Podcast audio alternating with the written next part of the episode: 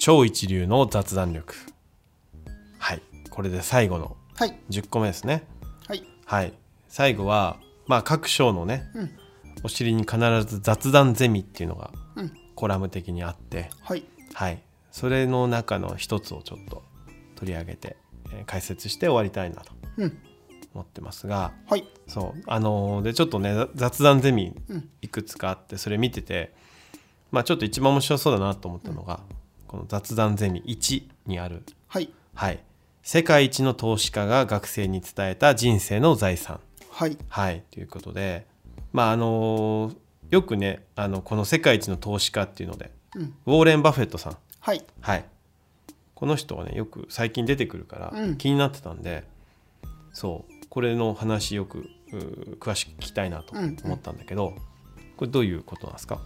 まあ、あのなんだろう。そんなウォーレン・バフェットさんがどういう人かって話は出てこないんですけれども、えー、と学生に質問されたのかな、はい。確かウォーレン・バフェットが、うん。えー、と社会人1年目の人間が早くビジネスの世界でうん。経営陣にはい。あの加わるにはい。はどうしたらいいですか、うん。っていう。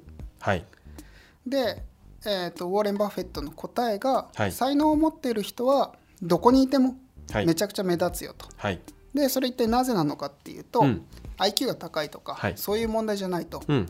その人の振る舞いがそう感じさせるからですよと。うん。でその振る舞い何かっていうとこの大勢の中で人前で気楽に話をできる。うん。その訓練をするといいですよっていうのがウォーレン・バフェットの回答、なるほど。はい、だから能力うん、よりもはい。まあその、うん、振る舞いってまあこうでは言ってるけどうん、なんか人間力とかさうんうん。人間性みたいなところ？なんかまあ人間力人間性までいっちゃうと、うん。まあ二十歳そこそこの人からしたら、なかなかうん。時間かかるなって思うかもしれないんですけれども、会話力がだからね。そうです、うん。あの人前で緊張せずに、はい。スムーズにうん。あのちゃんと自分の意見言えるかどうかっていうそれだけはい。なんですよね、うん。はっきりと自分の意見を言ってそれをコミュニケーション取れる。っはいていう振る舞いができるかどうか、うん。で大体1年目とかは、えーそういう人たちはできないから、うん。それで目立たなくなるんですよ、はい。っていう話ですね。まあそれでよく潰れていってしまうのかもしれないね。うん、うん。なんかあの人見知りの話はい。なんかも YouTube の方のね僕らの教室でも出てたけどね。うん。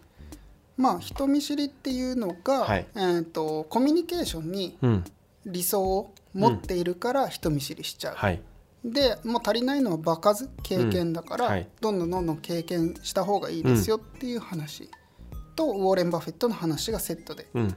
この雑談ゼミ1に書いてるやつですね。ね。うん。まあよくね俺もそれ使ってたのよ。やっぱりこう入ってくるさ、うん。えー陳情員するね、うん。あの若い子たちなんか。やっぱ結構最初そういう感じなんだよね。こう、うんうん。人見知りしたり、うんうん、なんかこううまく話せなかったりとかしてさ、でよくその人見知りのあのどうしたらこう克服できるかっていうのがうん。あるよっていう話してて、そう。あのーまあこの本読む前はね、うん。俺はその人見知りはその自己自己、えーなんだ自己採点というか、うん。うん、自己採点が高いと、うん。うん、それをうんと下げたら、うん。人見知りなんかしないよと、うん。うん。うん、なんか自己採点上げてるとさ、うん。よく思われたいと思うから、うん。なかなか踏み出せないうん。会話もそうだしやることなすことね、うん。失敗したらどうしようと思うんだけどもうそれ思いっきり下げちゃいなよっていううん。ふうに言ってたんだけど、うん。うん。まあそういうとこともやっぱり話の内容はね、近い部分もあるなと思って。そうですね。うん。うん。そう。これがねただなかなかねあの下げれないもんなのよね実は。いやめっちゃむずい。むずいんだよね。うん。そうだから今回このねここの箇所を読んでさ、うん。うん。あまあ雑談力あつければうん。まあ人見知りなんかしなくてうん。いいっていうまあこっちの言い方の方がいいかななんてちょっとそうですね。ん、思ったけど、だ僕もめちゃめちゃ人見知りなうん。ので、そういうふうに思えないんだけどね。これね、うん。あの言うと大体仲いい人には疑われるんですけど、はい。人見知りなんですうん。よ。あその自己採点高いんじゃないですか、で、うん。そう多分もともと自己採点めちゃめちゃ高い人間、うん。まあ、この話も U1 にしたかもしれないね、前ね。うん。でなんかその辺が本当にうん。自分の中でちゃんともう自分から喋るとか、自分から積極的に行くっていうところをしないと良くなんないじゃないですか、はい。何も、うん。そうだだからね動くようになって、うん。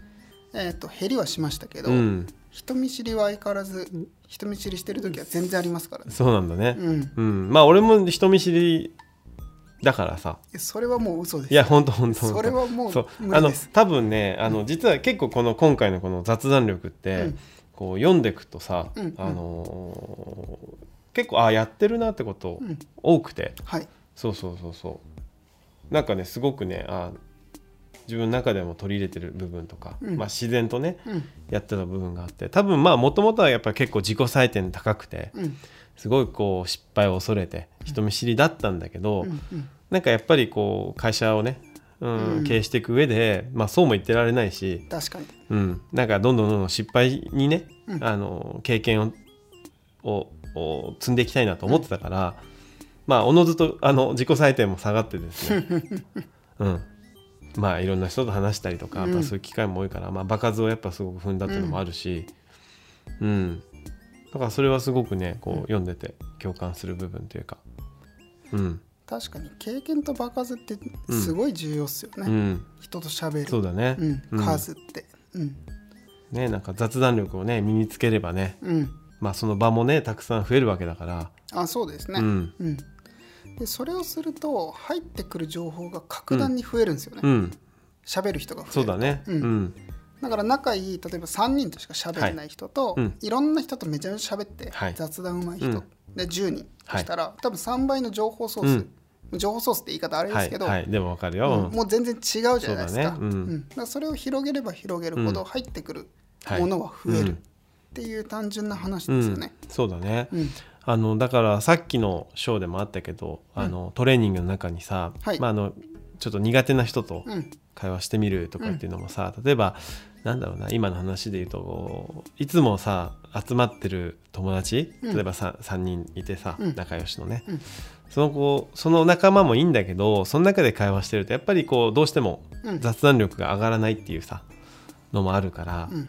例えばそれだったらじゃあその3人でさ、うんえー新しい、うん。えー人うん出会い求めてね、まあなんか合コンとかさうん。そういうのをやるのも一つの雑談力上がる経験かもしれないよね、そうですね。ちょっとさ苦手なタイプの,、あの相手とうん。合コンしてみようかとかさ、うん。飲み会してみようかとかさ、うん。まあどうせ飲み会するんだったらそういうのもあってもいいかもしれないね、そうですね、ううんん。それでどんどんどんどん人見知りじゃなくなって、うんね。なんかいろんな人との関係性も作れていくっていうところですかね。そうだねうん。雑談力で人と人の関係性をうん。どんどん作っていくっていうのがとてもいいですね。そうだね。うん、ちょっとそういえばあのスタートの時にはい、雑談力をうん。ちょっとね、雑っていうのが入っててうん、なんかこうあまり重要じゃないものうん、のように思われちゃうから名前変えようよって言ってはい、たけど、はい、最後読み終えてどうすか？ちょっと。なんとか力って他の言葉に置き換えるならえ関係力？ー、あー。関係性力、うん、なんかおしゃおしゃべりの要素入れたいですよね、うん。雑談の段みたいな。ううん。ん、何なんだろう。ん。う。うん、雑談。こういうのはさうん、事前に準備してからやるべきだよな、そうですね。うん。私のせいです、すいません、今な本当何も出てこなかった。うん、難しいね。難しいですね。はい。すいません。じゃあ雑談力でいいか。はい。はい。雑談力をちょっとはい、身につけていきましょう。ん、そうですね。はい。でこれで、えーはい。超一流の雑談力全10回、はい。以上となります。うはい。もう僕らのね教室放課後。うん、12冊これではい。取り上げて、うん。そう。一旦ねうん、これをねシーズン1としてねうん、あの区切りつけようかなと思ってんだよね。うん、うん。うん。そう。まあなんかねなかなか面白いビジネス書、うん、えーだっていうのをね自分たちがセレクトして、うんやってきたけど。だから次からはちょっとまた違うタイプの本をねそうですね。取り上げたいなと思うね、まあまたちょっとうん。恋しくなったらさビジネス書に戻ってもいいと思うし、はい。うん。ん。このシーズン1と同じようなことをねもう一回違う形でやってもいいと思う。はい。はい、うん。ありがとうございました。ありがとうございました